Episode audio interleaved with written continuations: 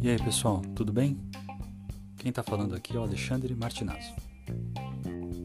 Agora é hora da gente acompanhar como foi mais esse encontro de imobiliários e imobiliárias do Café das Seis. Espero que você goste.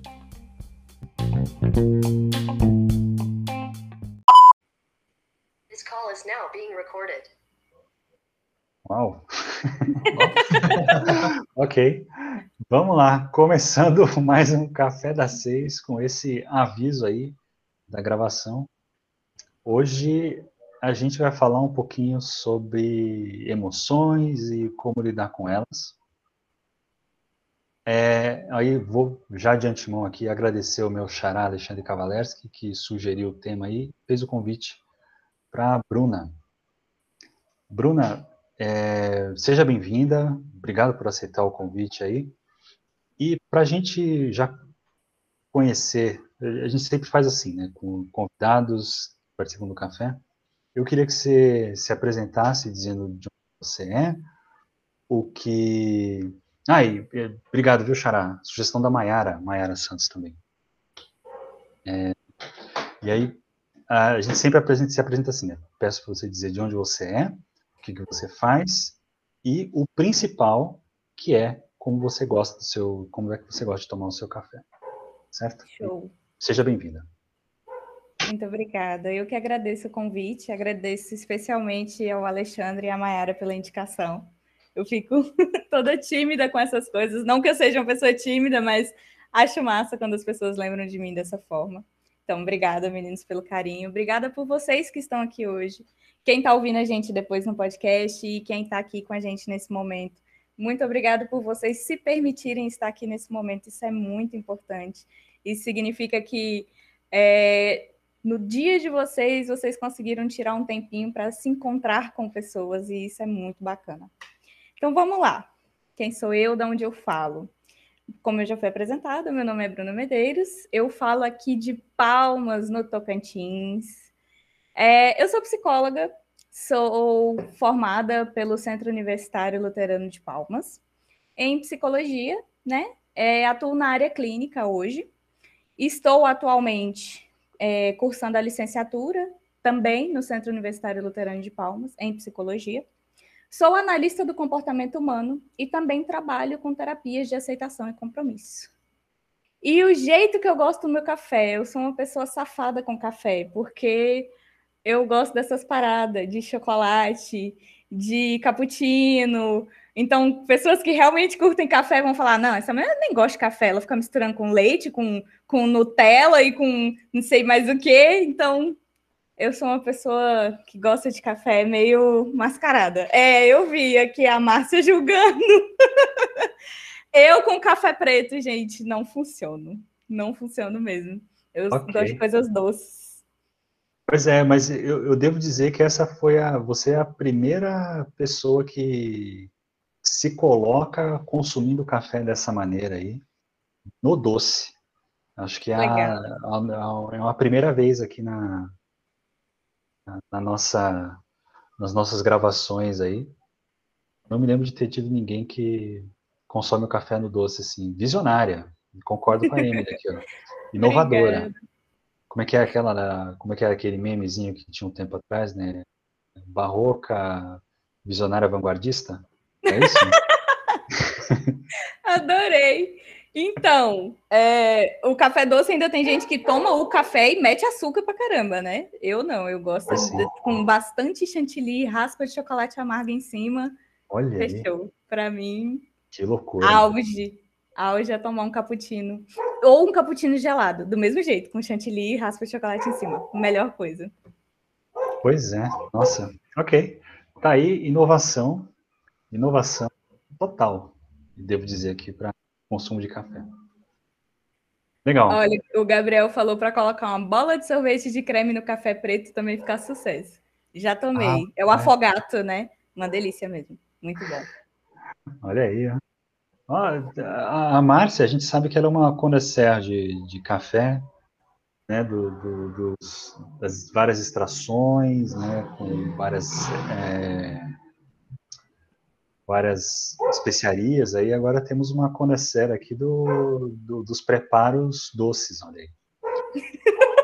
Para mim, quanto mais safadeza você botar no café, melhor. Bota o chantilly, bota, bota o chocolate, bota que mais? o sorvete, a Nutella. Nossa, tem uns lugares que a gente vai que o pessoal enche a borda do copo assim, ah, ou com vi. Nutella, ou com doce de leite, que eu que gosto, eu bebo só num cantinho assim, porque cara, é quase duas colheres puras de Nutella no negócio. Pois é. Eu, aliás, a Emily aí, que é de Campina Grande, eu lembro de ter tomado um desse nesse estilo aí em Campina Grande. Bem, bem trabalhado na borda do. Mas enfim, depois eu até lembro o nome do lugar lá. Olha, Esse... os nortistas que me desculpem, mas eu acho o, no o norte muito quente para a gente tomar café quente. Então, ah, eu prefiro okay. geladinho, assim. Tá certo. Ó, o Alexandre já me repudiando com a cabeça. Pô, aquele, aquele calor da tarde, assim, 30 e tantos graus em Palmas, você tomar aquele café quente, assim, chega a dar uma, uma emoção. Você morre e ressuscita, né? Fica até bambeando, né? É. Mas, enfim, esse, curiosamente, esse papo sobre sobre bebidas e tal, acho que tem um bom gancho para uma proposição que você tinha você tinha feito, né, Bruna? Quando a gente, a gente fez um, bate-papo anterior aqui, só para alinhar o, um pouco mais a pauta, né? E aí você tinha sugerido a gente fazer uma, uma dinâmica introdutória antes de falar sobre emoções propriamente ditas. Você já quer conduzir? Essa... Vamos lá. Vamos, tá, de, deixa eu só, de, perdão, deixa eu só fazer um aviso para quem estiver ouvindo a gravação porque é importante que você, a partir de agora, dê um pause podcast e vá pegar alguma coisa para comer. Pode ser uma fruta, pode ser uma balinha, né, Bruna? Pode ser o que você tiver à disposição aí, né? Isso, qualquer tipo de snack, só evitem bebidas, né? Pronto. Pode, então, quando você quiser conduzir, fica à vontade. A Emily está perguntando se podia estar tá comendo já. É, pode, mas a gente guarda um pedacinho aí para a gente poder fazer junto, tá? Não, não come o negócio inteiro ainda, não. Beleza. Então vamos lá, pessoal. É... Para que esse momento dê certo, eu preciso fazer um convite para vocês. Ó, Gustavo, ainda bem que eu esperei. Muito bem. É... São eu não queria dizer combinados, porque eu quero que esse seja um espaço livre. Você pode não participar, ou você pode participar no seu tempo, do seu jeito. Mas esses três convites que eu vou fazer para vocês, vocês têm a opção de seguir e ter a experiência 100% da forma com que ela foi pensada, ou você também pode não concordar com alguma coisa que eu proponha e fazer da sua forma. Por favor, sintam-se à vontade. Meu primeiro convite é para que nesse momento nada seja mais importante do que aqui agora. Não interessa se seu cachorro está latindo, não interessa se você está ouvindo esse podcast no meio do cruzamento, no trânsito, não interessa que o mundo está caindo à sua volta. Esse precisa ser um momento que você esteja de corpo, alma e mente presente. Meu segundo convite é que não interessa o que, que o outro está fazendo. Se concentre em você. Para quem está ouvindo a gente só no podcast depois, vai achar esse combinado meio estranho, mas como a gente está gravando aqui no Meet, tem muitas pessoas com a câmera aberta. E o nosso objetivo não é ver se alguém vai fazer careta, se alguém vai espirrar, se alguém vai ficar de ponta cabeça. Não interessa. Seu objetivo aqui agora é se concentrar em você. Então, vamos supor que eu falei para alguém levantar o braço direito. Nosso objetivo aqui não é você olhar se a pessoa raspou o sovaco ou não, sabe? Ou se a camisa da pessoa levantou quando ela levantou o braço. Então, nesse momento, traga toda a sua concentração para você. Deixa eu só pegar um copo d'água, gente. Obrigada, meu bem. E o terceiro convite é para que você siga apenas as instruções que te forem dadas. Nada mais, nada menos. Então, se eu falo, pegue o copo, qual é a instrução? Mão no copo, certo? Não é copo na cabeça, copo na boca, copo de cabeça para baixo, é mão no copo. Todos entendidos? Ótimo, muito bem. Esses são os meus três convites. Como eu falei para vocês, sintam-se à vontade para fazer da forma que vocês puderem, tá bom? Mas quem seguir esses, esses três, aceitar né, esses três convites, vai conseguir ter a experiência 100% no momento presente, tá bom? Então vamos lá. Para a gente começar, para eu conseguir trazer vocês aqui para perto, eu vou convidar vocês para a gente fazer três respirações conscientes. O que são respirações conscientes? Vocês vão inspirar pelo nariz. Quando vocês sentirem que vocês encheram todo o pulmão, vocês vão segurar por pouquíssimos segundos e soprar pela boca.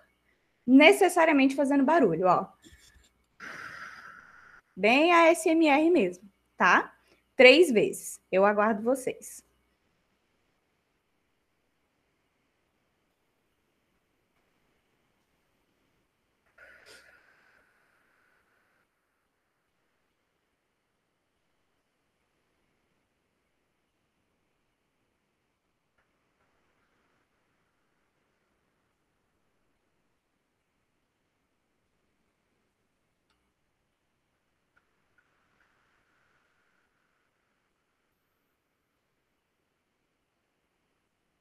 Agora, vocês vão segurar a comida que vocês escolheram trazer para esse momento, na palma da mão de vocês. Dessa forma, para quem estiver conseguindo ver. E agora você vai trazer o seu foco, a sua atenção para esse objeto que está na sua mão. E vocês vão fingir que ele caiu de Marte. Vocês nunca viram um objeto assim em toda a vida de vocês. É a primeira vez. E a primeira coisa que a gente vai fazer é conhecer, fazer um reconhecimento desse objeto. Então, com a sua outra mão, pode ser com o seu dedo ou com mais de um dedo, vocês vão explorar toda a superfície desse objeto na palma da sua mão. Você pode usar o seu dedo indicador ou o seu polegar. Eu quero que você foque toda a sua atenção nele agora. Quero que você perceba se ele tem dobraduras, se ele tem rachaduras, se ao fazer isso você muda a textura dele, a estrutura dele. Perceba todas as formas desse objeto. Se você precisar, você pode virar ele para que você possa ver se ele tiver mais de uma face. O importante nesse momento é que você traga a sua atenção para o seu tato.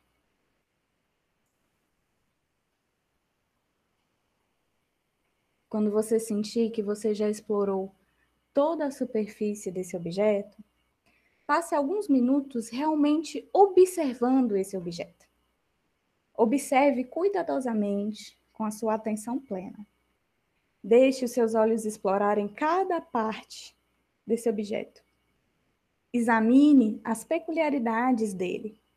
Se entra luz no ambiente que você está e bate no objeto de alguma forma, se ele brilha, se ele é opaco, se ele é escuro, se ele tem rugas, se ele tem dobras, se ele tem qualquer assimetria ou alguma característica. Quero que você perceba se tudo aquilo que você sentiu apenas com a palma da sua mão, você também consegue constatar observando ele. Se o objeto que você tiver escolhido tiver embalagem, perceba se com o seu tato e a sua visão você consegue tentar adivinhar o que tem lá dentro.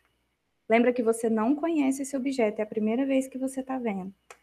Se você consegue perceber ou tentar identificar qual é a cor que ele tem, qual a percepção que ele te traz, se ele te lembra alguma coisa. Agora, se possível, você vai explorar a textura dele. Se você quiser, você pode fechar os seus olhos para aumentar os seus sentidos. Você vai agora passar esse objeto por entre os seus dedos. Perceba se ele se desmancha ou se ele mantém a textura inicial que você tinha percebido. Agora você pode usar toda a sua mão. No começo a gente só tinha usado a palma e um dedo. agora você pode usar todos os seus dedos para explorar esse objeto. Perceba se tem algum aspecto dele que você ainda não tinha reparado, que você ainda não tinha percebido. Quando você tiver constatado tudo que for possível apenas com o seu toque, coloque ele abaixo do seu nariz e deixe que a cada inalação você sinta profundamente todos os aromas e as fragrâncias que aparecem. E ao fazer isso, tente perceber quaisquer acontecimentos interessantes que estejam acontecendo na sua boca e no seu estômago. Perceba através do cheiro desse objeto se ele te lembra alguém, se ele te lembra algum lugar, alguma lembrança específica ou não, se é algo imaginativo. Apenas com o cheiro. E perceba as sensações que esse objeto provoca se você sente fome, se a sua barriga ronca, se a sua boca saliva.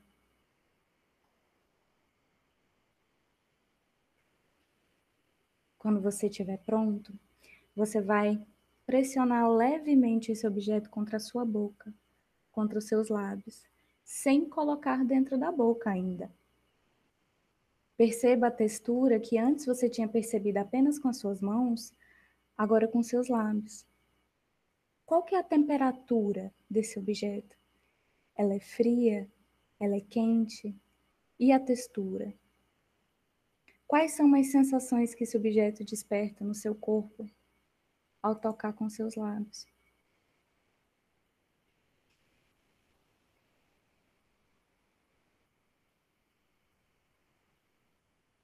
Perceba como você não precisou informar para o seu corpo como chegar até a sua boca. Como se as suas mãos e seus braços soubessem exatamente como e onde posicionar esse objeto. Gentilmente, coloque esse objeto na sua boca, sem mastigar. Quem tiver com algum objeto que precise descascar ou tirar a embalagem, você também pode tirar mais um tempo, abrir essa embalagem, perceber os sons que a embalagem produz ao fazer isso. Para aqueles que já estão com o objeto na boca, ainda sem mastigar, perceba quais são as sensações que vocês têm ao contato desse objeto na sua língua. Se ele é doce, se ele é salgado, se ele é azedo, se ele é amargo, Perceba se houve alguma alteração no seu corpo simplesmente por tê-lo colocado na língua. Se a sua boca salivou mais, se a sua barriga pediu desesperadamente para que você mastigasse ele. E se alguém já tiver mastigado, não se culpe por isso. Volte. Se você ainda tiver mais algum pedacinho, você pode pôr na boca e continuar a experiência para aqueles que o objeto já começou a mudar a textura simplesmente por você ter colocado na boca, perceba também essa sensação. O objeto ele gruda no céu da sua boca. Qual é a sensação e qual é a transformação que esse objeto está tendo durante esse contato? Explore todas essas sensações, inclusive com a sua língua. Quando você estiver pronto, você pode começar a mastigar.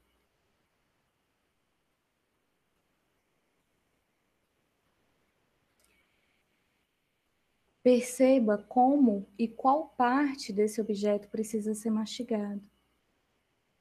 De maneira muito consciente, morda uma, duas, quantas vezes forem necessárias. E perceba o que, que acontece logo depois, experimentando qualquer onda de sabor que são emanadas na sua boca à medida que você continua mastigando, ainda sem engolir. Perceba as sensações cruas de sabor e a textura se alterando na sua boca. Faça uma comparação da textura de quando esse objeto estava na sua mão e para agora, durante essa experiência.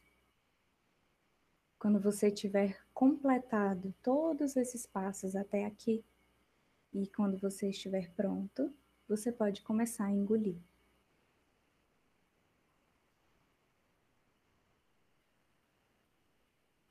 Veja se você consegue notar a primeira intenção do seu corpo ao engolir, à medida que ela aparece. Para que até mesmo essa sensação seja experimentada de forma consciente, antes, durante e depois do ato de engolir. Tente perceber se você consegue sentir ele descendo pela sua garganta, chegando no seu estômago. Quais são as sensações que esse objeto provocou no seu corpo durante toda essa estadia na sua boca e até sair dela?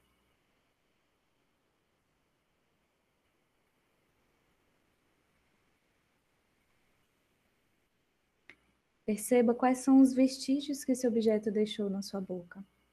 Se algo ficou grudado nos dentes, explore a sua boca agora sem ele, com a sua língua se o sabor continua ou se ele foi diminuindo aos poucos e sumindo, ou se o gosto mudou depois que você engoliu.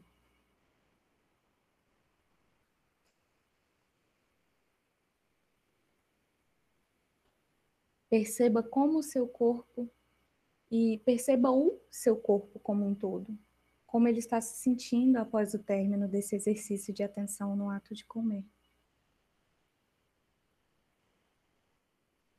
Quando você tiver terminado de passar por toda essa experiência, vocês podem voltar para a gente conversar um pouquinho sobre ela.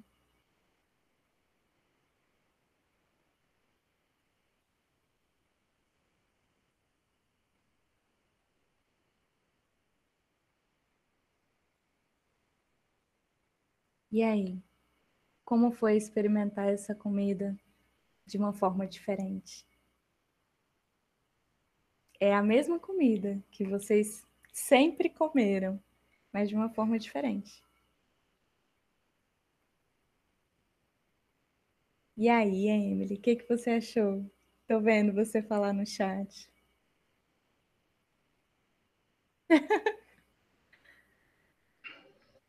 Pode abrir o microfone, gente.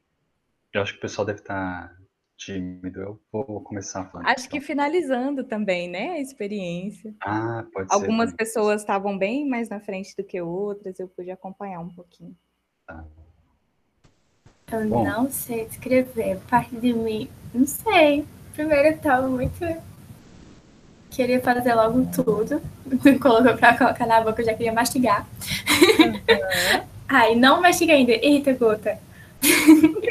Voltei. Mas, não sei, foi muito bom, foi muito tranquilo. Acho que eu nunca, nunca parei pra prestar atenção no que eu comi, que até pra comer ou qualquer refeição eu assisto no computador ou qualquer coisa. E aí, prestar atenção. Foi outro rolê. Eu não tô sabendo nem escrever. ah, mas eu tô numa sensação muito boazinha, muito calma. Parece que, Que saí de uma sessão de meditação. É, eu ia falar isso, parece que eu saí de uma sessão de meditação. Mas meditação normalmente eu fico irritada porque. Porque aqui tinha, tinha algo para prestar atenção mais físico, né? E sensorial. Na meditação, tu tem que se controlar muito e a respiração. E daí, às vezes, a mente não consegue. Aqui, se minha mente fugia um pouco, porque às vezes fugia, e eu já voltava para a sensação. Então, ajudou muito mais a criar esse momento de foco. Percebo, muito massa. O Gustavo falou: eu percebi o quanto eu sou ansioso. A vontade de ir logo engolindo é enorme. É, Gustavo, a ansiedade é também o piloto automático, né? Comer é muito automático pra gente. eu gostei da experiência que eu descobri umas coisas, porque eu sempre como esse biscoito, especificamente, e eu descobri que tem escrito o nome do biscoito no biscoito. Porque, tipo, Que massa! assim, não tem. Você não consegue ver se você olhar. Assim, a câmera é muito ruim a minha, mas não dá pra Aham. ver. Mas tem escrito bisco... é, piraquê, água e sal. Tá escrito no, no, no- no biscoito. Só que é é uma letrinha tão miudinha, não dá pra sentir. E, e eu não sei porque quando eu botei o biscoito na boca, é, ele me lembrou muito Oxa de primeira comunhão, que eu tive quando eu fazia quando eu era pequeno. Só que eu nunca tive essa sensação, porque normalmente você já vai mastigando e não gruda tudo no céu da boca, né? Então não. Então não vira essa. Eu deixei todo o processo acontecendo ali por um bom tempo. Até evitei quebrar com o dente primeiro, né? Pra morder. Eu achei fantástico, eu Foi. vi quando você fez, muito massa. Ah, e aí foi. Aí aos poucos foi fazer, eu falei assim, nossa, vai grudar tudo céu da boca, grudou, entendeu? E aí lembrou um pouco dessa, dessa minha infância, entendeu? Que eu tive. Foi Que massa. E você teve uma lembrança, né? Uma lembrança Exatamente. afetiva durante o comer. Ah. Aliás, eu sou apaixonada por essa linha, né? É isso que eu fiz com você, a gente chama com vocês, a gente chama de mindfulness, que trabalha nada mais, nada menos do que a meditação com atenção plena. E aí o que eu gosto no mindfulness, na proposta do mindfulness, é exatamente essa questão do estar presente, estar consciente. E a gente não nega as situações. Então, uma diferença do mindfulness para a meditação, que é exatamente isso que a Márcia falou. A meditação você precisa tirar um tempo, né? Você tem que parar o que você está fazendo, você precisa se colocar num ambiente, numa situação para você poder estar. O mindfulness é exatamente o contrário. O mindfulness é uma atitude. Então, quantas e quantas vezes você não entra no ônibus ou entra no carro e dirige para casa ou chega em casa e você nem viu o caminho até em casa? Você não sabe nem como é que você dirigiu até lá. O mindfulness ele tem essa proposta de te tirar do piloto automático. Eu apliquei essa balinha e para mim uma das melhores respostas que eu já ouvi até hoje em relação à, à comida é uma pessoa falou foi a melhor balinha que eu já comi na minha vida. E aí eu falei, cara, balinha é uma coisa tão simples, né? Coisa tão besta. E a experiência fez com que transformasse tudo. A Karina falou: focar na sensação e no objeto reduziu a minha dor de cabeça.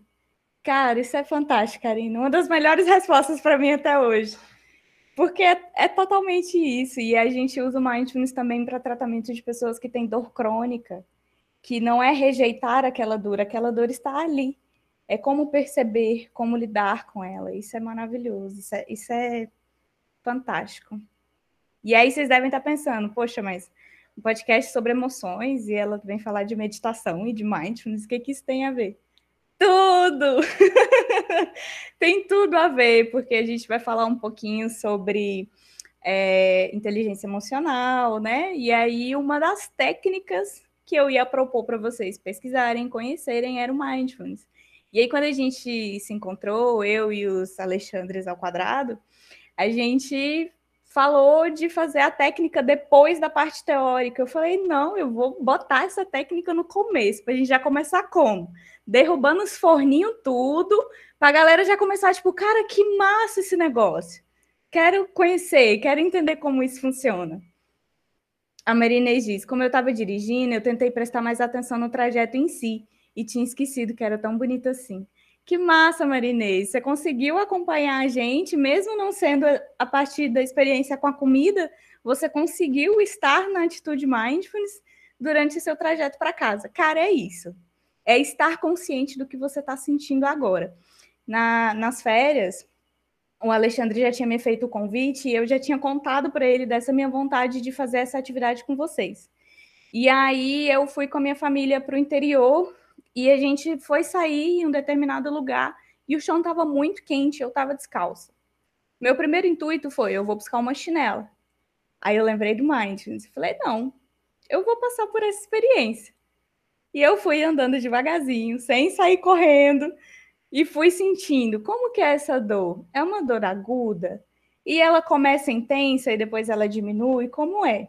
Não queimei o pé, ainda bem. Mas eu me permiti passar por aquele momento para ter a experiência de é, ter o sentimento, ter a sensação. E o Mindfulness explora os sentidos, o tato, o olfato, o paladar. Nessa dinâmica específica, eu consigo trabalhar pouco o, a questão do barulho. Mas uma coisa que vocês podem fazer agora, por exemplo, para quem está de fone, tira um ladinho. Percebe o ambiente à sua volta. O que, que você escuta? Tem cachorro latindo? O ar-condicionado, o ventilador, seu vizinho chegando e abrindo o portão. Quantos e quantos estímulos desses passam no nosso dia a dia, a gente sem perceber? E quantos e quantos estímulos desses influenciam nas nossas emoções? Muitos de vocês compartilharam aqui. Ah, eu me sinto mais calmo. Olha só como o estar aqui e agora fez com que você conseguisse é, trazer a sua atenção para cá, a sua sensação para cá, a sua experiência para cá. E talvez alguém tivesse irritado com o vizinho fazendo barulho, enfim. Aqui em casa, essa hora, passam pássaros todos os dias, no mesmo horário. Meu marido ainda brincou. O pessoal marcou seis horas, logo na hora que, os, que o nosso cachorro vai latir pra caramba com os passarinhos. Eu nem ouvi se ele latiu. E não é por causa do meu fone. É porque eu me permiti estar aqui agora com vocês. Mais alguém quer compartilhar alguma coisa? Olha, o João Pedro falou. Aqui em casa tem muito barulho, mas no dia a dia eu não ouço nada. Eu tenho que estar atento para perceber. Perfeito, João. Vou fazer um post no Instagram amanhã com essa sua frase. Eu tenho que estar atento para perceber. Eu amei. Eu acho que o Alexandre gostou tanto que ele está ali quietinho. Pô, você estava falando de memórias, né? Uhum. Eu estava comendo uma banana. E essa banana me fez lembrar do, de um sítio que eu ia com meu avô e meu pai quando eu tinha, sei lá, sete, oito anos de idade, assim. Fiquei lembrando do cheiro, o cheiro da casca, e depois a textura da casca, o cheiro depois da, da banana, né, aberta, e a textura... Muda totalmente, né, depois que descasca. É, e a temperatura na boca também teve um impulso muito imediato, assim, de, ok, mordi, vou engolir, pá, já começou, já, mas aí, que, que nem a, que nem a Amy falou, tem opa, peraí, presta, prestar mais atenção no, no, no passo a passo, como você está instruindo para conseguir, talvez, saborear o tempo de, de, de cada cada coisa ali, né? Achei bem interessante, assim, mas a, a grande memória que me veio foi do, do sítio. Uhum. Faz anos que eu não vou para lá. Vocês lembram dos, dos, três convites que eu fiz no começo? É, um deles era sobre seguir a instrução, né? Pegar o copo é mão no copo. Essa é a instrução, não é mais nada além disso. E eu tive uma experiência também num lugar que eu apliquei, que a pessoa, assim que botou a bala na boca, que eu falei que podia desembalar, ele não mastigou, ele simplesmente engoliu a bala. E aí vocês viram que leva um tempo, né? Mais ou menos uns 20 minutos aí a gente nesse momento. E ele passou praticamente esses 20 minutos sem passar pela experiência. E o massa dessa reflexão no final e dele ver todo mundo compartilhando como foi, é ele pensar, cara, eu preciso sair do piloto automático. Eu perdi completamente a experiência porque eu engoli a bala, eu não tinha outra, era isso. Quantas e quantas experiências a gente perde por estar no automático? Eu perguntei se o Alexandre me permitir compartilhar isso. No dia que a gente se reuniu, eu perguntei para os meninos o que, que era saúde mental para eles. E eu falei que saúde mental para mim era estar na praia, exatamente nesse horário 6h50, quase 7 horas, que ainda tem o sol de um lado e a lua já está do outro, e aquele mar maravilhoso. Isso, para mim, é o momento ideal, né? Isso, para mim, é saúde mental. E aí, cada um dos meninos pôde falar um pouquinho do que, que era saúde mental para si, né? É, e o, por que, que eu estou falando isso? Porque as experiências, elas são muito pessoais. E aí, às vezes, a gente, por não estar atento, ou por aquilo parecer uma coisa besta, ou uma coisa do dia a dia, aquilo perde o sentido e o significado para a gente. Por que, que essa bolacha foi tão legal para o João? Quantas e quantas vezes ele já não comeu bolacha na vida dele? Quantas e quantas vezes o Alexandre já não comeu banana na vida dele? Mas olha essa experiência, cara, de você lembrar de uma coisa da tua infância. Isso não tem preço, né? Então tem muito a ver com isso. E aí eu achei legal, é, os meninos falaram que não foi intencional, mas eu não sei se vocês sabem, janeiro é o janeiro branco da saúde mental, que é o mês que psicólogos, psiquiatras, pessoas que trabalham nessa área da saúde mental fazem uma campanha para conscientizar as pessoas sobre autocuidado, né? E tudo mais. E aí o, o podcast acabou rolando na última semana de janeiro, para fechar janeiro, assim, na minha opinião, com chave de ouro, um podcast sobre saúde mental e sobre emoções. E aí eu quero convidar vocês para a gente conhecer um pouquinho sobre as emoções.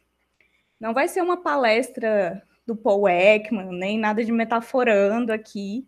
Meu sonho é chegar aos pés do Vitor, mas eu estou caminhando e a gente vai chegar lá. E eu quero apresentar um pouquinho para vocês as emoções, porque muitas vezes a gente não conhece as emoções. Quantas e quantas vezes a gente já não falou, ah, eu tô com raiva. E nem era raiva, era frustração. Ou era medo, né? Então, apresentar para vocês um pouquinho as, as emoções. E como vocês já conheceram a ferramenta de Mindfulness, eu vou dar é, algumas outras dicas de como trabalhar as emoções em situações de ansiedade, em situações de estresse, né?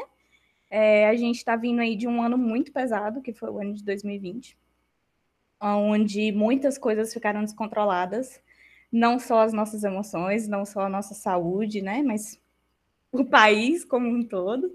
Tem gente aqui de cada canto do Brasil e cada um sabe da sua própria realidade. E eu espero poder contribuir com vocês pelo menos um pouquinho em como se ajudar nesse processo. Então vamos lá. Falando de emoções. Para a gente poder falar das emoções, a gente precisa entender que existem dois tipos de emoções: as emoções básicas, primárias que são universais. Significa dizer que em qualquer lugar do mundo, essas emoções vão ser expressas do mesmo jeito, com os mesmos gestos, as mesmas expressões faciais, o mesmo tom de voz. Não interessa se é na capital de São Paulo ou se é lá numa tribo reclusa no Amazonas que ninguém nunca achou. Essas emoções são expressas da mesma forma, que são alegria, tristeza, medo, raiva e nojo. Sabe divertidamente? Essas são as emoções primárias, certo? E as emoções secundárias a gente chama de emoções sociais, porque elas são aprendidas. Em cada contexto, em cada ambiente, elas se apresentam de formas diferentes. Então, é a culpa, remorso, vergonha, orgulho, inveja, os ciúmes e várias outras, né? Que são no filme, eles, se apresentam da, da mistura né, das, das emoções básicas. E faz bastante sentido, porque geralmente a culpa vem acompanhado de raiva, vem acompanhado de medo, né? É, então, a gente divide as emoções dessa forma. E aí, para a gente falar de regulação emocional, primeira coisa que vocês precisam entender é que regulação emocional não significa reprimir as suas emoções. Então você vai sentir, você vai ter as sensações, as emoções e os sentimentos da mesma forma. O que muda é o que você vai fazer com ela. E a regulação emocional, ela faz parte de uma habilidade nova que você está desenvolvendo na busca pela inteligência emocional, flexibilidade emocional. Mas vamos fazer um stop aqui, porque eu já falei três termos técnicos aí da psicologia que a gente confunde muito: regulação emocional, inteligência emocional e flexibilidade emocional. Bruna, não é a mesma coisa? É, mas deixa eu te explicar por que, que é diferente. regulação emocional, ela é uma estratégia de enfrentamento. Então é quando você tem um plano, um plano para lidar com aquela determinada situação. Já a inteligência emocional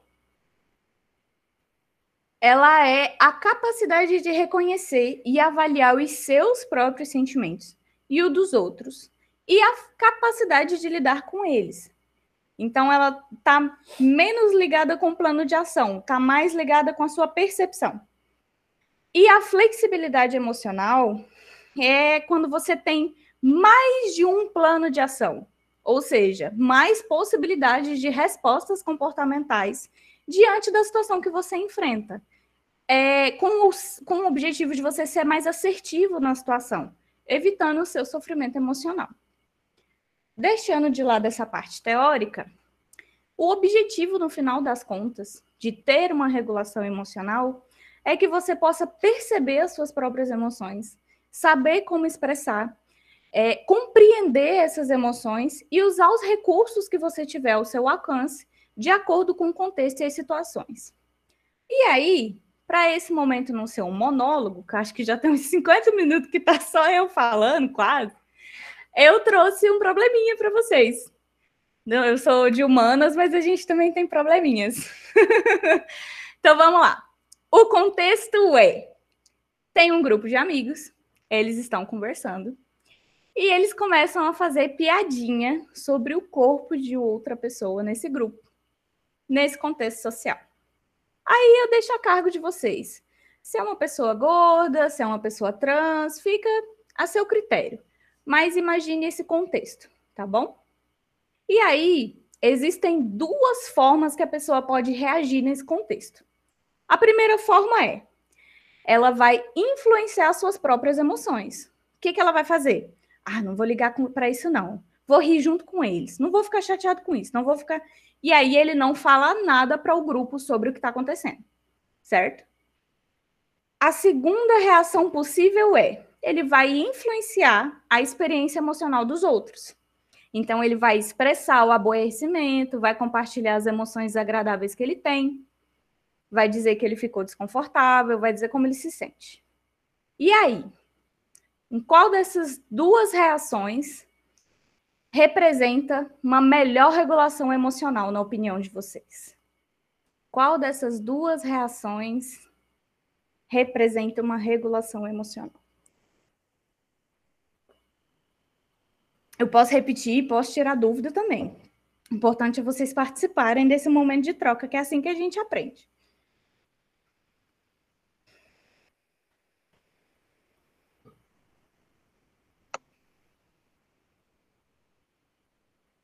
Repito, Emily. A Emily pediu para repetir a, as opções. Vamos lá. É um contexto social, uma roda de amigos que estão conversando e tá rolando uma piadinha sobre o corpo de uma terceira pessoa que tá nesse grupo também. As duas reações possíveis são: ela guarda para ela e fica triste, fica chateada, ou então fica repetindo para si mesma: não vou pensar nisso, não vou ficar chateada com isso. Mas ela não fala para o grupo. Ela só pensa isso para si mesma. A segunda reação é: ela conta para o grupo. Olha, isso me deixa desconfortável, eu não gosto quando vocês falam do meu corpo dessa forma. E aí, qual dessas duas reações representa uma regulação emocional? Que é aquilo que a gente estava falando, né? Flexibilidade, inteligência emocional. Quem vocês acham que, que melhor reagiu? Antônio Levi, eu faria a segunda opção. Se forem meus amigos de verdade, eles entenderiam por que eu não gostei e respeitariam. Acho que resultaria numa comunidade melhor. Então, para você, essa seria representaria uma ah, tá, uma comunicação melhor. Então, para você, a segunda reação representa regulação emocional. Seria isso a sua resposta? Tá. Mais alguém quer dar um palpite? Eu acho que a primeira, a primeira opção, ela interna, você internaliza o problema e você tenta esconder ele de alguma forma, né? Uhum. E aí é você deixar de lado o seu emocional, isso é um problema. Então, por isso é, é... Falei, Alexandre. Ô, João, desculpa, te cortei. Mas, é, mas eu estava justamente concordando, acho que faz sentido o que tu falou. Parece que é meio de você reprimir a emoção, de tipo, não, não, não vou pensar nisso, não, não vou, não vou sentir isso, não no caso que seria seria o oposto, né, de dessa regulação aí. É, eu, eu acho que é por causa disso também. Uhum. Antônio Levi completou. Eu tiro por mim. Quando eu deixo de lado algo do tipo, eu acabo remoendo tanto que fica pior. Massa. Acho que a Emily queria falar. É porque talvez você tenha entendido errado, é porque, hum. Mas, tipo, se for uma questão de é, ele, é, ele não quiser falar, mas ele saber que não é, tipo, o corpo dele não é ruim, ele tá tudo bem com ele, talvez seja uma questão de, tipo, eu não preciso mostrar para os outros que isso me faz mal. Só porque não faz. Eu me conheço bem o suficiente para isso não me afetar. Só que essa yeah. É coragem, viu? Muitos anos de terapia, Emily. Mas chega lá. Alguém quer mudar a resposta depois da opinião da Emily? Dou-lhe uma. É, eu mudo. eu acho que faz, faz todo sentido mesmo o que ela falou. E que, no caso, qualquer uma das duas opções pode representar, de acordo com o que a pessoa. É, eu ia falar, porque eu acho que depende muito do estado, porque para mim, hoje em dia, numa situação dessa, eu, eu não me regularia se eu só deixasse para mim. Uhum. E a coisa só ia ficar pior. Por exemplo, eu não, faria, eu não falaria agora, mas daqui a pouco alguém falaria oi para mim e eu já, fal, eu já xingaria, entendeu? Porque Uhum. eu não regulei meu sentimento. Então, talvez seja muito de do que, que aquela situação representa para ti e como que tu vê aquela, como que tu sente aquela situação. Mais alguém quer fazer um adendo antes, da, antes de eu dar a resposta?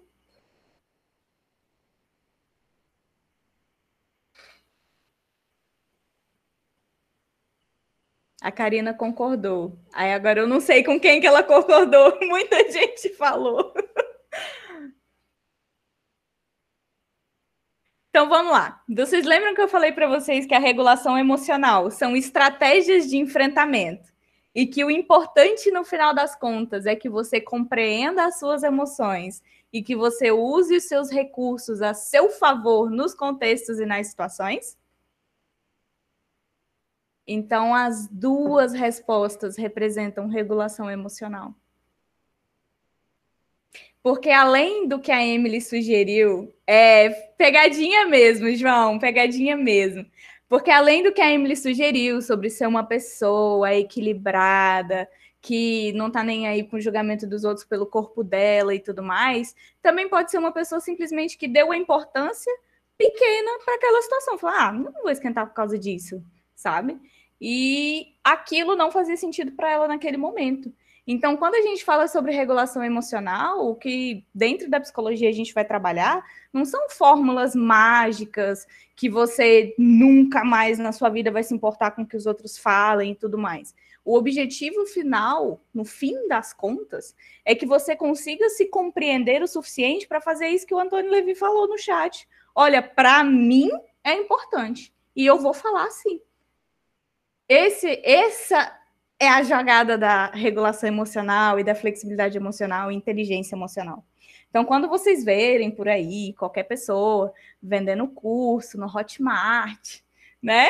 É, inteligência emocional, 70 horas de curso, você sai com certificado de inteligência emocional e você vai aplicar as nossas técnicas e você já vai olhar meio tipo, hum, não tem receita de bolo, para inteligência emocional, tem aquilo que é importante para mim, tem aquilo que é relevante, tem as formas com que eu vou lidar.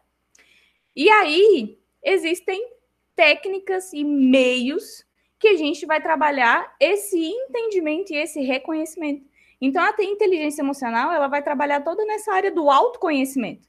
Isso que a gente fez no Mindfulness, é, a gente faz com outras situações para entender sentimentos, para entender emoções, para entender reações. E aí, a psicóloga de humanas não pode sair de um podcast sem indicar um livro, pelo menos uma literatura, né? E aí eu pensei bastante no que indicar para vocês. Eu vou indicar o último livro que eu li, que se chama Manual de Orientação e Autodesenvolvimento Emocional. É, não é um livro de autoajuda, mas é um livro autoaplicável, certo? Então aqui ele vai. Olha só o tanto de coisa que eu já anotei aqui. Eu sou daquelas pessoas que lê escrevendo tudo. Então, esse livro é um livro que vai ensinar para vocês um pouquinho sobre cada uma das emoções, né? A função de cada uma delas e tudo mais. E ela vai ensinar as técnicas para você lidar nas situações de conflito, para respeitar os seus sentimentos e as suas emoções dentro daquele contexto, né? Antônio Levi participou de novo no chat. Eu já fiz sessão de coach ano passado e só trocar as palavras do meu vocabulário não surtiu tanto efeito. É. Então, eu não sou dessas pessoas religiosas que falam, ah, não vai em coach não e não sei o quê. Eu acho que tem que fazer sentido para a pessoa, sabe? Tem gente que acha sentido na igreja, tem gente que acha sentido na terapia, tem gente que acha, acha sentido na yoga. O importante é você achar um lugar que te faça sentido. Se o coach não fez, existem várias outras oportunidades que você pode tentar. Depois manda a referência do livro para colocar na descrição do episódio. Mando. Pessoal, era isso. Isso foi o material que eu preparei para vocês. Eu quero disponibilizar os meus contatos. Caso vocês queiram entrar em contato comigo, tirar alguma dúvida, é, pegar indicação de alguma coisa, enfim. Eu tenho, eu tenho dúvidas. Sim. É, vou, vou falar o, em nome de algumas das pessoas que semana que vem, inclusive daqui exatamente uma semana, né? Vai, vai participar das bancas de avaliação aí. Então, é, Bruna, só te dando um contexto, boa parte dessa galera tá tá desde o início do ano trabalhando nos projetos, alguns já desde antes, na verdade, mas de forma mais específica no, no programa, trabalhando nos projetos e aí correndo para desenvolver aplicativo, pensar em modelo de negócio, pensar, organizar o time de como fazer, né, nesse contexto que está tudo remoto. E semana que vem começa a semana imersiva, então vai ter, vai ter muito mais palestra, muito mais é, atividades do evento, mas assim, na quinta é a apresentação para a banca final. E normalmente nessa última semana, às vezes chega aquela correria de, ah, eu, será que eu fiz tudo que eu precisava fazer? Eu queria ter feito mais coisa do que eu fiz, como que eu vou apresentar? A, ban a banca vai me julgar, a banca vai não sei o quê. E aí eu queria perguntar sobre isso, como lidar com esse momento de um monte de emoção de uma vez, nesse contexto todo, e ainda assim pensando nessa preparação para a banca da galera na quinta-feira. Então vamos lá. É, eu ensinei para vocês duas técnicas, querendo ou não. A primeira foi a da respiração consciente, vocês lembram? Que vocês fizeram três respirações, inspira pelo nariz, sopra pela boca. Essa é uma das primeiras técnicas que a gente usa em contextos de ansiedade, em crises de ansiedade e tudo mais. É, por incrível que pareça, de novo, é, algumas pessoas têm reações negativas porque existe o fenômeno da hiperventilação, que aí faz a pessoa ter um ataque de pânico. E aí entra aquele lance do se autoconhecer. Então eu não posso simplesmente indicar para vocês façam respiração seis vezes e respirem fundo, contem até dez para lidar com a ansiedade daquela situação. Porque isso pode rolar. O que eu posso indicar para vocês é algo que não seja tão longe do que a gente fez hoje. Existem muitas meditações guiadas de mindfulness também, que podem te ajudar a voltar para o momento presente. O que é voltar para o momento presente? É tirar o foco. Você concorda comigo que todas essas situações que você narrou são coisas que estão acontecendo na sua cabeça? Será que eu vou ser aprovado? Será que eu fiz tudo que eu podia? Então, o seu foco está lá nos pensamentos. Então, a gente vai trazer o seu foco para aqui e agora. Se você vai sair para fazer uma caminhada e você vai prestar atenção em todos os barulhos à sua volta, você vai contar quantos carros brancos tem na rua, quantos passos você dá da porta da sua casa até a esquina. Então você vai trazer o foco para outra coisa. Se vocês quiserem ouvir o podcast novamente, fazerem a atividade com a balinha, vocês podem fazer, funciona. Mas eu também vou indicar, não é patrocinado, tá? Ah, o Antônio já mandou. Pronto, vou só ler o dele. O aplicativo Lojong Meditações tem várias meditações guiadas. É uma ótima ferramenta. Eu gosto bastante. Tem meditações focadas em mindfulness também, e etc. Era o que eu ia indicar para vocês. Baixem o Lojong. O Lojong, ele tem aquele negócio lá do se inscreva, passa o cartão de crédito, sete dias grátis, mas tem várias meditações gratuitas também que vocês podem fazer. O importante é que vocês mudem o foco. Lembrem disso. Tra tira o foco desses pensamentos que nesse momento estão sendo pensamentos problema. E lembrem-se, existem coisas que estão além do que você poderia fazer. É, como o professor vai avaliar ou não o seu trabalho é uma coisa que está na parte da lista de coisas que você não influencia, né? São coisas que, que você não tem como manipular ou alterar, certo? Então, trazer o seu pensamento para essas situações do cotidiano é bom. Tem outras coisas também, como não fique sozinho, marca um café para conversar com alguém aí no, no Meet, tá? Então, assim, evitem situações onde você vai ficar sozinho, deitado na sua cama, olhando para o teto, só pensando nesse monte de coisas. que vai te atrapalhar bastante com essa questão da ansiedade. Pô, sensacional, hein? E achei, e achei interessante que no, o exemplo que você deu, né, de do grupo olhando, julgando, uhum. falando sobre o, sobre o corpo de uma pessoa, acho que tem tem uma relação aí, né? Porque a banca avalia também, né, o trabalho que você fez. Acho que dá para tirar um paralelo também, né? Não tinha pensado por esse lado, mas gostei. ok. Então, na minha cabeça tinha um super link aqui.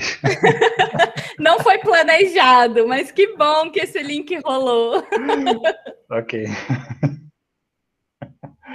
Sensacional. É, só aproveitando aqui para ler o comentário do Antônio de novo, né? Ele está dizendo que o, o app para Android tem versão completa e gratuita, para Android é. Poxa, não achei, é gratuito, vou procurar então. Ok. Certo. Gente, vocês tem alguém mais gostaria de fazer uma pergunta? Poxa, Bruna, eu achei. Opa, peraí, o João levantou a mão, vai. Oi, Bruna, tudo bem? É, queria agradecer primeiro pela experiência. E aí eu tenho uma, eu vou dizer, descrever um pouco a minha sensação, assim, é, uma situação que você, que você descreveu, que para mim é razoável, que eu acho que é isso, né? Que, que eu já é uma forma que eu processo a situação, então para mim funciona. É, mas muitas pessoas falam que é ruim, na verdade. Porque eu, eu, sou, eu não considero uma pessoa ansiosa, eu sei que eu sou uma pessoa ansiosa. E, e aí e eu adotei a estratégia que depois de muito tempo apareceu no, no filme dos Vingadores, né? Que é, que é que o Hulk fala assim: ah, como é que você consegue controlar o, o, o Hulk, né? Pra você ficar com a sua raiva. Se, se, você ficar com raiva, você vira o Hulk. Aí ele fala assim: não, cara, minha estratégia é que eu sou, sempre tô com raiva. Então, é assim que eu controlo. Eu sempre tô no estado de raiva, então é fácil eu conseguir controlar isso. Eu tenho aí, muita dó dele por causa disso. É, então, porque raiva é um negócio complicado. Mas assim, com, com ansiedade, para mim, é um pouco isso, entendeu? Que eu, a minha estratégia é um pouco do Hulk também. É óbvio que eu tenho momentos que consigo ficar mais tranquilo e tudo mais. Só que em situações de trabalho, em situações de estresse e tudo mais, a ansiedade vai para cima e vai, e vai ali, entendeu? Eu consigo controlar isso. E, e eu não sei. E, aí eu, eu queria saber o quão saudável, se, se é uma coisa razoável de se pensar ou se é realmente uma coisa absurda, sabe? é, se, é um, se eu estou fazendo mal para mim mesmo e, eu, e, e, aí vale a pena eu, eu procurar uma, uma outra estratégia. Vamos lá. Eu quero usar primeiro uma coisa que você falou no começo. Você disse assim, ó, é, é uma coisa que eu faço e que para mim funciona, mas os outros dizem que é ruim. Então a gente já para aí na primeiríssima coisa que você falou quando você começou. Porque se para ti funciona, quem é a pessoa que está de fora para te dizer se isso vai ser bom ou ruim para você. Mas agora, eu tenho uma provocação para te fazer por conta de uma coisa que você disse que eu acho fantástico. Você disse assim, ó: "Eu sou ansioso". Com uma propriedade absurda, tipo, eu sou ansioso. Se você fosse montar seu boneco no The Sims, você ia colocar extrovertido, é, não sei o que lá, geek, ansioso. Como se ansioso fosse uma característica da tua personalidade. E eu quero te contar um segredo. Vocês não contem para ninguém. A ansiedade, ela faz parte do nosso corpo. É o seu sistema nervoso parasimpático funcionando. Ele existe para parar o simpático que é o que acelera as suas reações do seu corpo. Então, a ansiedade que você tem e que você chama de, de característica sua, nada mais é do que o seu corpo funcionando, tá? Então, vamos começar entendendo aí esse nível basal. Isso existe. Aí, o que, que é diferente para o João Pedro que não é para a Emily, por exemplo? Não sei se a Emily tem problema com ansiedade também. É que a ansiedade do João, ela demora um pouquinho mais para voltar talvez o João precise de mais coisas para lidar com essa ansiedade do que a Emily precisaria, certo? Então a gente vai começar entendendo e desmistificando por aí. E aí eu vou te perguntar, João, você é ansioso ou você está ansioso? É uma coisa que não vai mudar nunca? você nascer. É síndrome de Gabriela, né? Nasci, vivi, vou morrer ansioso. Ou existem coisas que a gente pode fazer para lidar com essa ansiedade? E aí, pensando lá naquilo que a gente conversou sobre o mindfulness, que o lance não é deixar de estar tá com raiva, né? O lance não é deixar de ter medo, é sentir, entender, conhecer o seu corpo e saber como lidar com ele.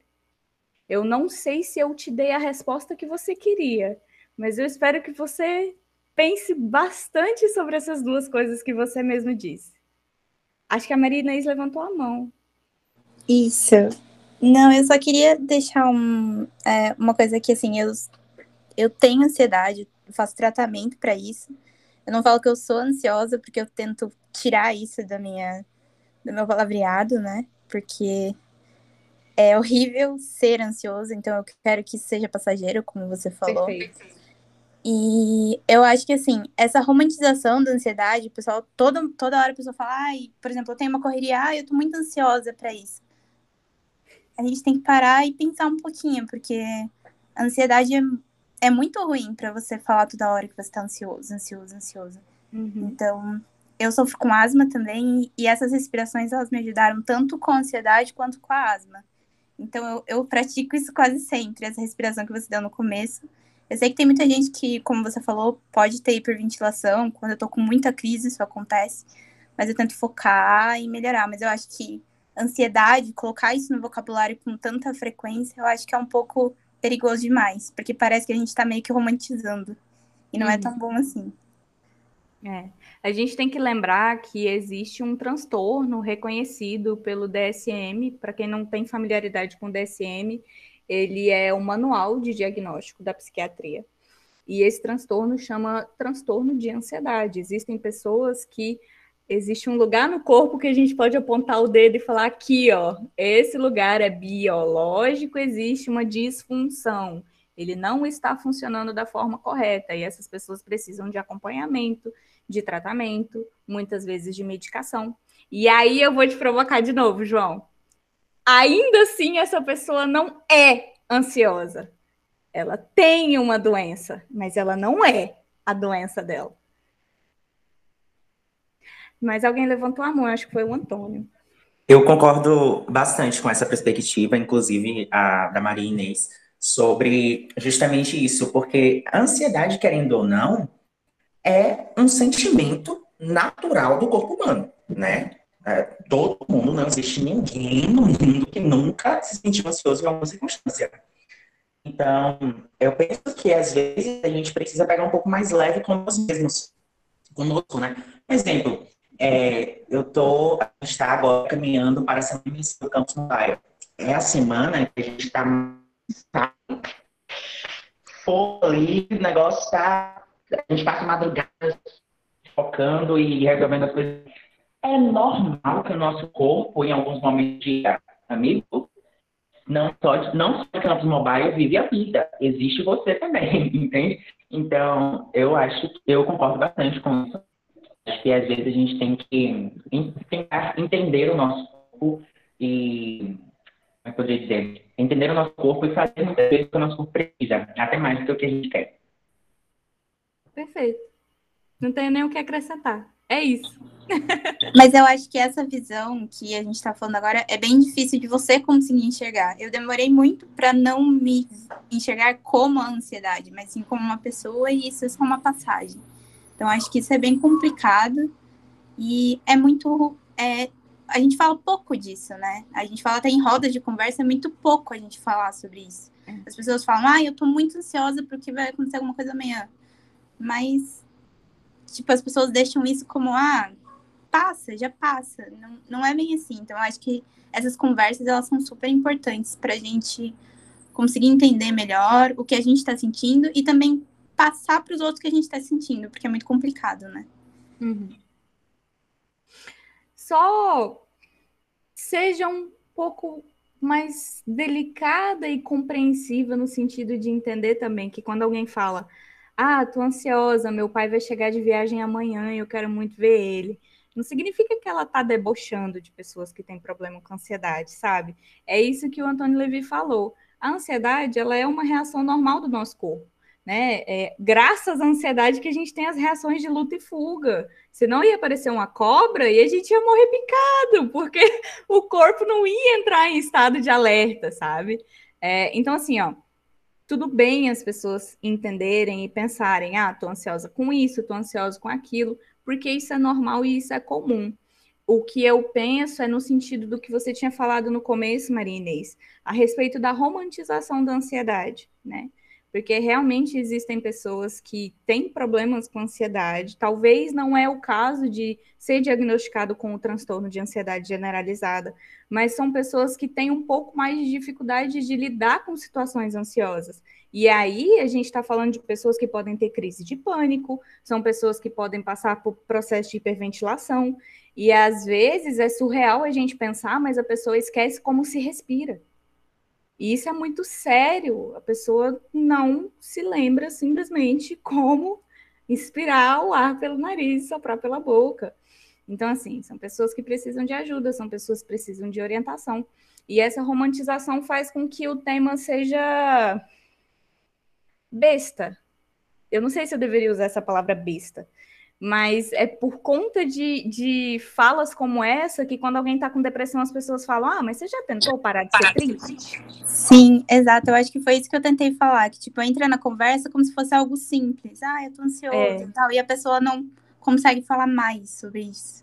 Perfeito. Então. Verdade, eu acho. Eu só aproveitando para falar que é, acho que parte disso é a gente começar a falar mais, né, sobre e também de dar uma relata aqui, que é pô, muito massa.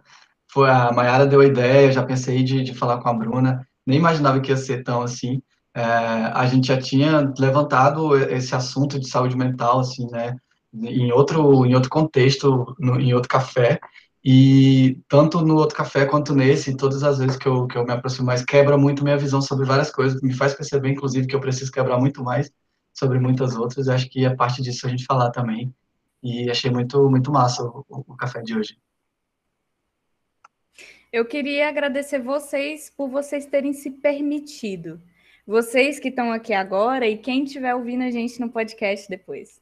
Porque, assim, esse momento poderia ter sido só eu e o Alexandre conversando, e ainda assim ia ser uma troca fantástica, porque a gente, quando a gente se permite estar, quando a gente se permite fazer com que aquele momento aconteça, com que aquele encontro aconteça, a gente está se permitindo ouvir, a gente está se permitindo entender, a gente está se permitindo, muitas vezes, é, quebrar pensamentos que são cristalizados para nós.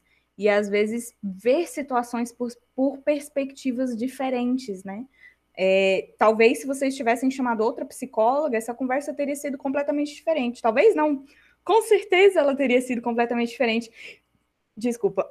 E podia ser uma psicóloga com a mesma formação que eu, da mesma faculdade, com a mesma, a mesma abordagem, porque é, as pessoas elas são diferentes, elas têm experiências diferentes. Por isso eu queria agradecer vocês por se permitirem estar aqui, por terem se aberto. Não é fácil fazer o que muitos de vocês fizeram, que é falar, olha, comigo é assim, eu me sinto assim, é aqui que dói, sabe? É, tem que ter muita coragem para fazer isso. Então, muito obrigada por vocês terem me permitido também conhecer esse lado de vocês. Muito obrigada.